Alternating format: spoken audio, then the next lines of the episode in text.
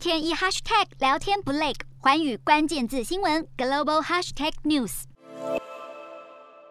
许多科学家多年来致力于研究艾滋病解方，而在十五号，美国科罗拉多州一家研究中心表示，出现新的疗法。外媒报道，这名患者是一名中年混血女性，她使用脐带血来进行治疗，比骨髓移植中经常使用的干细胞更容易取得。脐带血干细胞疗法也不需要像骨髓干细胞疗法一样，捐赠者必须与接受移植的病患密切匹配。而这名艾滋病患者是接受干细胞移植并痊愈的全球第三例，同时是第一位被治好的女性患者。也是涉及脐带血干细胞的首例。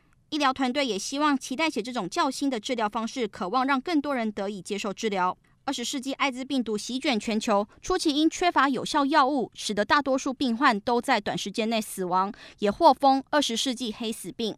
如今有了崭新的解方，为艾滋病患者带来希望。